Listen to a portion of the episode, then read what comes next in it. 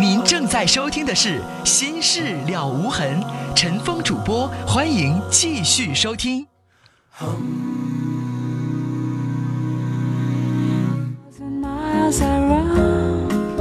好，听众朋友，广告之后，欢迎您继续来收听《心事了无痕》节目，我是主持人陈峰。今晚的导播呢是江浩。我们来看听友的短信内容。尾号是五二五七的听众说：“我女朋友今天还对我说过，如果丈夫出轨了，也可能是做妻子的有的时候做的不够。建议刚才这位女士也仔细想想自己是否存在问题，为了孩子，不到万不得已别离婚。”八七幺零的听众说：“刚才的女士，你那丈夫他就是花心，对付过吧？你们俩彼此谁也离不开谁，慢慢他也会回心了。女士放开点。”八四七四听众在问说：“有个朋友爱上一个有家的人，他不知道该怎么办了，问我，所以我想问陈峰哥怎么做呀？那别人的丈夫他就香吗？这跟别人碗里的菜他不一样。年纪轻轻的有选择，选别人丈夫干什么？这还有别的选择吗？分开找个单身的，多简单啊！”零五七幺的听众说：“我是一名大二的学生，我的专业是学动画的，现在想考一些证，但不知道哪些对我有用。我的同学在考国家计算机三级证，但不知道这证对以后从业有什么帮助，希望给我一些建议。你现在就可以去某些动画制作公司、动漫制作公司。”或者说是一些文化传播公司去应聘，看看人家要不要看不看计算机三级证。如果人家不看，那就没用呗。像我当时考电台，我做主持人不需要那证，我也没考过。我倒建议你哈，学动画的，你可以考有没有类似于像这个像记者、编辑，他有专门的资格证；像会计师有注册会计师证；像你当律师、法官，他有专门的司法考试证。有没有这样的行业资格证？你去考一下。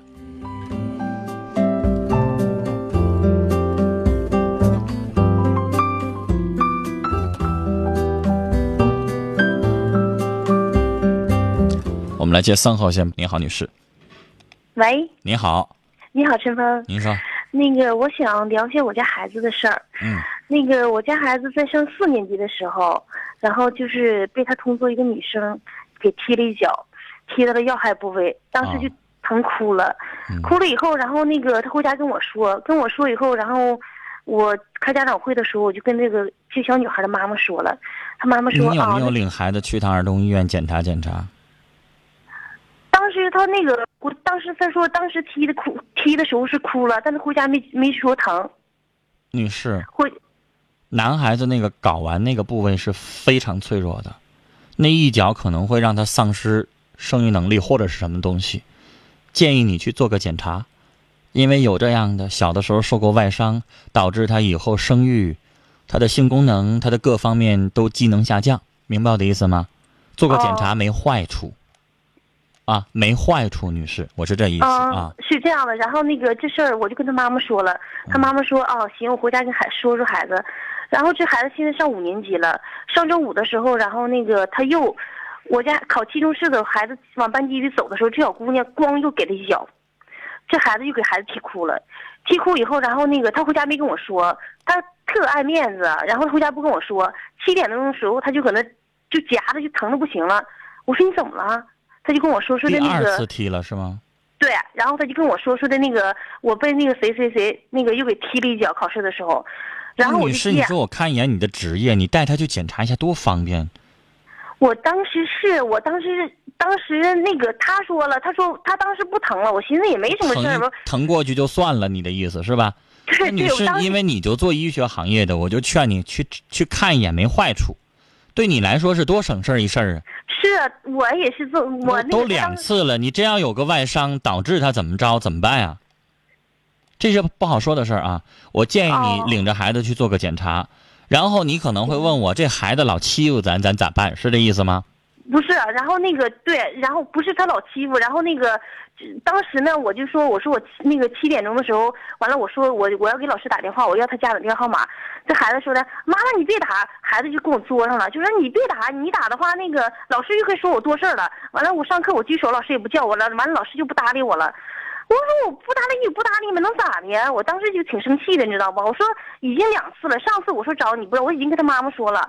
然后那个孩子就搁那哭哭哭，我说算了算了，他妈妈不疼了。他有时候说的话我都不知道真假。他说不疼了啊，我说不疼了，我说啊，我说行。等到九点钟的时候，他疼的又不行了，他疼的又不行了。完了，继续我就急眼了，我就给他们班主任打电话，然后我就把这个孩子。女士，你说我想拦你句话哈，那孩子都疼两次了，你说你不先着急领他看病，到底怎么回事？为什么那么疼？然后你说你非得着急撒气干什么呢？我要是你的话，我立马先领他去看病去，因为老疼那不是小病啊，是不是，女士？嗯。你看你你净净净丢丢了西瓜捡芝麻的事儿，那孩子身体重要还是你撒个气重要？你说那学咱不上了，咱转个学都很正常，或者换个班级都很正常，这是小事儿。而且我听你说现在孩子现那时候四年级，现在几年级了？五年级了。那五年级马上毕业了，是吧？对，那那女孩可能都见不着了，但是还咱孩子身体多重要啊！这要真被他踢出个问题，咱还追究赔偿呢，是不是？对呀，我当时是这样的，完了我就给他爸爸打电话了，他家吧确实挺讲理，说的不行的话，那个那个，那我领孩子看病去不？我说这么晚了，我说观察观察吧，明天再说吧。然后孩子第二天也没吱声，没吱声，我就寻思那就算了吧。然后那个，这是今天，今天，然后那个孩子回来跟我说，孩子给我打电话说的那个妈妈。那个那个那个小女孩报复我了，我说为什么呀？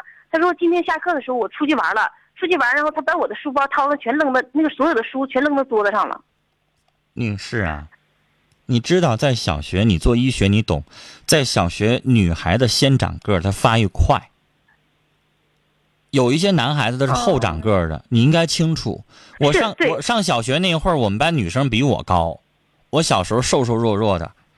然后到中学了之后，男孩子长个儿，所以那个小学的时候，有的时候女孩子有的比男生要高大，明白吗？到中学就不一样了，到中学男孩子开始长个了就好了，所以这个时候那女孩你就明白了，她属于这班的土匪恶霸。小学有没有？我小学的时候又弱又小的班级，呃，这班级有大个的，学校当中有大个老劫钱，一次也不要多两毛三毛的。也就那么地了呗。小学的时候，我想说有没有被人欺负的事儿？有，你长得小的当然被欺负了，长得胖的被人没事老骂，也有。但女士，我想说，你总是这样做的话，你要明白他是一土匪恶霸。你老是这样做的话，我想说，你家孩子在那个班级当中更难生活下去了。不对，他应该叫更难生存下去了。问题是我，他今天孩子问我，我说那他他既然他说妈妈不能再说了，不能再吱声。孩子，孩子被打怕了，我去找吧，他也不让我去找。我出面，我说你什么意思？我说明天我就上你们学校去。啊，不行不行不行，你别去，你去他又报复我了。是，孩子被打怕了。那我现在不知道，我我明天去给他家长打电话，我明天领孩子去看病。我是你打家长没有用，家长管不了他在学校的行为，家长能做什么？真踢坏了，家长能赔偿。你是，这种情况，我认为应该把孩子离开这个班儿为好。跟校长申请，我要换个班级。这个班级当中有一个女孩严重伤害我们家孩子的重要部位，都都已经不行了。我们家孩子都已经被打怕了，不行了。我在这个班我生活不下去，换个班行，离他远点但女士，你老追究下去，你发现了追究一次伤害一次，追究一次伤害一次，你还能把人？对呀，孩子还害怕。就是你也不能把人小姑娘怎么着吧？是吧？你还能打人家一顿吗？对呀，不可能啊！所以那女士你咋办？我认为，要是我的话，我要是这孩子家长的话，我会跟校长申请给我换个班这个班级我生存不下去。二一个跟家跟那个校长，你得，女士，你得半硬半软，明白什么意思吗？你告诉他，你说明天我们就上儿童医院检查去。如果我们家孩子如果检查出来身体上受到伤害了，那对不起，我们要打官司了。我连你们学校一块告。我们家孩子是在学校当中被其他孩子伤害的身体，那你校方脱不了干系。如果追究赔偿的话，对方赔一万，你们学校就赔两万。明白我的意思吗？嗯。法律规定的这是应该的呀，这就是我所谓的硬。嗯你这个硬气的话，那校长就得害怕了，是吧？嗯你说我打一官司，跟你们学校打一官司，那我出名了，你们学校也出名了，以后你们学校看有没有孩子来吧。你这话，你用着你自己的方式说，说说学校怕学校，哎，别别别别别别别，快快怎怎么怎么怎么怎么办怎么办？那你就来软的，你说我也不难为你，也不用非得追求啥，追究什么赔偿，我还希望我们家儿子是呃健健康康的，别出问题呢。那校长，嗯我也不难为你，你给我换个班吧。啊，你最起码得保障，如果我们家孩子再被那个女孩欺负一次的话，那对不起，我不想追究，那也没办法追究了。接下来下一次就不是我来跟你谈了，下一次我直接请律师了，让我的代理律师来跟您交涉了。您要不想闹大，您就好好给我处理。你半软半硬的说话，女士，这种事情学校负有全部责任。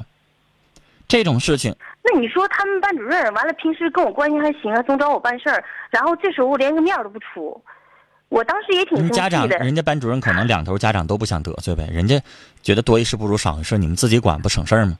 他还跟我说：“哎，你别急眼，你别急眼。”完了，今天给我打电话还找我办事儿，办事那你儿以后我说既然觉得他都管不了，那你不直接找教导主任、找校长，你找他还干啥呀？我就寻思，你看孩子要五年级，还有四个月就毕业了，我就寻思，你说跟平时跟老师吧还可以，应该说，但是我没寻，我真的没寻思给他调个。但是你知道，其实我想说什么呢？哈，老师他也有点鞭长莫及，他还能跟孩子二十四小时吗？那孩子上体育课了，孩子出去玩了，老师就有一眼没看，那老师不可能成天他出去玩还跟着呀，对吧？女士嗯，学校有监管能力，监管能力不不足，应该说是。那我当但是，时那所以我想说，那老师的做的工做的用处跟你一样，他也大不了就跟那女孩教育一顿呗。这越教育那女孩，越对你家儿子越生气。对对对对对，所以我倒觉得这种情况，下，那咱就强龙不压地头蛇，咱赶快咱躲着得了。你说呢？要不然把那小女孩调走，也行。把她调到别的班去也行。但女士，你要想，你一定要保证以后孩子别再让人家踢了，这是最重要的。那你看陈峰是这样，而且调到别的，班的，以后出去的时候，让他叫俩小伙伴儿，让别的老让别的老师给他安排俩小伙伴帮助他。那女孩儿再靠近他，因为你知道下课的课间时间也能碰着他呀。对，他再一靠近的，时候，咱立马跑呗。咱惹不起，咱还躲不起吗？嗯，是不是？或者告诉你家儿子，以后咱就不出去上操场了，在教室里他不敢吧？嗯是不是？因为教室里边毕竟还有老师，还有其他同学会拉着，在操场上同学就可能谁知道你那是玩呢，还是咋地呢？是吧？下课他出去了，然后那个，但是有一点，完了那个那天发生这件事的时候，我说那个你们班那谁把我儿子给踢了，老师说的，你家孩子也够淘的了。那女女士很有可能啊，因为你知道老师有的时候不管是啥，比如说你家孩子也挺淘的，老师以为他俩闹呢呗。嗯这你要是大长大人，你可能你也分不清他俩是闹还是打仗啊，嗯，是不是啊？可能你家孩子也不是那种老实巴交往那一坐，然后人家故意上来，可能你家孩子也是挺淘的，这也有可能。是是是，这点我也承认是。所以，女士不要迁怒于老师。我刚才跟你说的那个嗯软硬兼施，就是稍微吓唬一下校长，就马上好好帮你办事儿了。要不然你让他给你换班级，校长还嫌麻烦呢，是吧？那你说陈峰这样的话，能不能把他们班主任再给得罪了？得罪了有啥的呀？你马上就四个月你就毕业了，得罪他，你还想还还想把他一辈子供着呀？四个月以后你还理他是谁呀？对对对对对，对不对有道理。他有权利不让你家孩子升学吗？那九年义务教育，他都管他，他想管他都管不着。主要是孩子怕白眼儿，知道吧？老师昨天就说我妈妈，你这么一整的，老师说我多事儿，你家长就多事儿，完了上课也都不叫我，都不搭理我。就这四个月一眨眼就过去了，你说呢？行啊行行为孩子身体保重，我劝你赶快领孩子看病啊，去看一眼行，去没听你的谢好，谢谢啊。好嘞，聊到这儿，我们来接今晚最后一位听友的电话，二号线这一步。你好，哎，你好，是陈峰哥吗？我是陈峰，您说。嗯，我这是家里的事。嗯我妈和我爸，就是在我十四岁就离离婚了。嗯完了，我妈又又就是改嫁了，又找一又找一家。嗯嗯，在零九年，我妈在我这儿拿了两万块钱，说给那个她后后家那个人看病。嗯嗯，我给他拿了，一直到现在，我就给我妈打过两回电话。嗯，说这个要这个钱的事儿，我妈就是那意思，就是说不想给了。啊，我现在还是急需用钱，我也不知道该怎么张口。我去去过要过一次，要过一次，完了我妈就哭了，掉泪，完了瞅着我妈挺可怜的，我也没继续往下说。那你就只能当做儿子尽义务、尽孝心，这钱给老妈看病了呗。那老妈妈因为这两万块钱难死了，都哭在你面前了，你还要啊？是，不是说我那不是我妈有病了，是我知道，那不也是你爹吗？那在法律上你也得去较劲人家呀。那你都把你老老妈妈逼在你面前都哭了，然后你还要两万呢？你妈妈把你养大花多少个两万呢？关键他们现在谁也不不管我呀。咋管你呢？他有心，他有力，他能管吗？他要现在有十万块钱，他能不管你吗？他不也没有吗？他不也治病欠一屁股债吗？你这个时候还跟他们考虑什么呀？管你怎么管你啊？他要是趁十万八万的，能不管你吗？嗯，你怎么光考虑你自己，不考考虑你老娘呢？你老娘不是过去年轻的时候了，你上学，你吃饭，把你养活大，能张罗钱。现在他多大岁数了？就是在我十四岁十四岁的时候，他俩他和我爸就离了，反正就是离了他短你一口饭吃了吗？是没有，那就是我那不也不你把你养活大了吗？一直和我爷过，我爷和我奶过来的。那你说你就，就这个情况，你都把你你们家老太太逼逼到已经当着自己儿子面哭了，你做儿子你心得劲儿啊？关键他你还在管他要，钱？他后找那个他那个也也是他也是他儿子比我大两岁。那又怎么的呢？关键我自己现在你的意思说人家拿钱行啊？你拿钱你就难，你就不行？不是不是说不行，先生，这个话我管不了，这事儿我也管不了。你现在把自己老妈妈逼成这样了，那我我要说啥呀？我我支支持你去要钱吗？我没有逼他，那你不是逼他，他都已经在你面前哭了，你还想咋的呀？啥叫逼他呢？你打他骂他才行啊！你现在不叫逼吗？我只是跟他说是怎么，我这养大开大车的，跟别人和也是跟别人和我买。你要明白，你不容易，那你家老太太年纪大了，她更不容易。你二十四岁小伙子，你挣不着钱，你让四五十岁的老太太让她上哪挣钱去？她是故意不还给你吗？我刚才已经说了，她要有十万八万，她肯定痛快给你了，她不没有吗？那你还要怎么样啊？逼着她上吊自杀，逼着把身边那些乱七八糟东西都卖变卖了，然后给你还钱啊？因为我想说，你问我，对不起，我没招我不可能支持你再去管你妈妈要去。关键他现在有钱，他会那你只要他那个有钱，你就管他要去。你问我干啥？你找我干啥？我能帮你管他要啊？他那个后找那个男的不同意给啊。小伙子，这是清官难断家务事儿，你这种事儿我管不了。你要非得认为人家有钱，我又不了解你们家情况，我又没法反驳你，我也不能偏得说人家没钱。但是我始终觉得你现在这么要下去，把你的母亲逼的没有办法了。我始终觉得那不是儿子该做的事儿。即使那男的有钱，你妈妈也张了嘴儿要不回来，那你不还是逼他吗？你说你能把他怎么办？以后别管那么多了呗。这种事情别人没啥没法往里插话，没法说太多啊。聊到这儿再见。来看短信，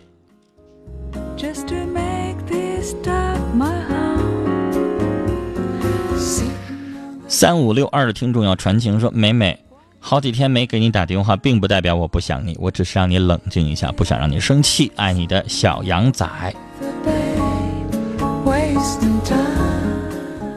零五七七的听友说，舅舅家的弟弟今年初四，平时不爱吱声，人际关系也不太会处理，大人说话还嫌烦。我今年大一，作为姐姐，我该怎么开导他呢？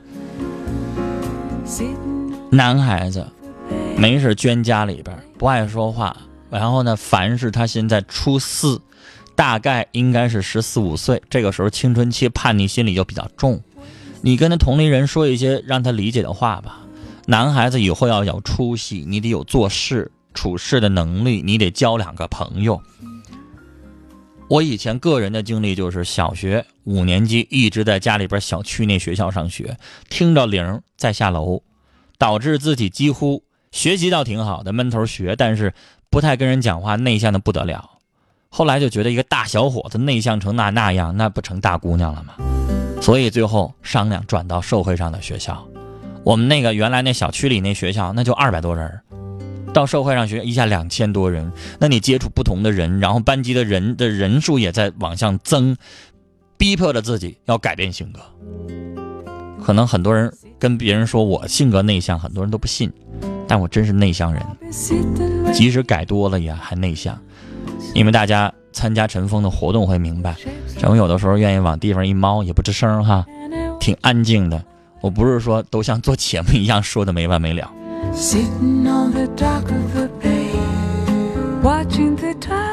四九幺幺的听众说，二十六岁因带孩子三年没工作，初中毕业想学会计，怎么入门啊？学到什么程度能上岗啊？需多久啊？初中毕业想学会计呢？我想说你的起点稍微低了点儿，因为会计有的时候它要利用到一些相关的，类似于像高数那样的一些东西。呃，你要想入门稍微难了点儿，你可以去咨询一下，有一些会计的一些辅导班儿。你先不要交全款，你先上个一堂课、两堂课，你先试试，你能接受，你再选这一行。但是我想说，作为女孩来说，有会计这一门本领，你这辈子就不愁了。Nothing to live for. 七六三幺的听众上来就说：“怎么不读我短信？快读我第一条短信！”您说话，能别用这种语气吗？任谁听了都不舒服。二一个，对不起，您的短信我只收到您让我读第一条短信这一条，其他的都没收到。我们短信系统是通信公司的电脑系统，它不是人情，它不通融。我们短信，我每天经常会强调，一条短信五十个字，你多半拉标点符号，它都会被屏蔽掉，我都收不着。加上标点符号不能超过五十字，加上标点符标点符号算一个字，所以呢，您自己看好了，您还不能不加，您不加像古文一样，中间连个断句都没有，我给您念反了怎么办？就是我们的要求就是含标点符号在内不能超过五十个字，那您最好汉字四十个，加上几个标点符号，可能差不多。你超长，你半个空格都会被系统屏蔽，我就压根儿就没收到您之前的短信。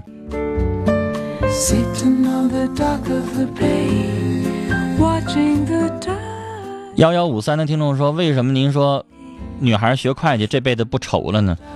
不是学会计不愁，是她真考上注册会计师证，那学跟考上那证是两回事儿。如果她真考上注册会计师证，她真不愁了，因为你会知道那考试很难，最后真出来会有的是公司抢着要注册会计师。”四幺零幺的听众说：“大家都要记得百善孝为先，多理解一下父母。”他说还要表扬一下导播，说导播声音好听。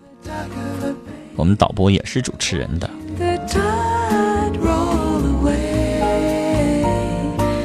四四九五的听众说，我喜欢一个比较好的朋友，我向他表白了，但他回复我说他好朋友不多，希望我们能做一辈子的朋友。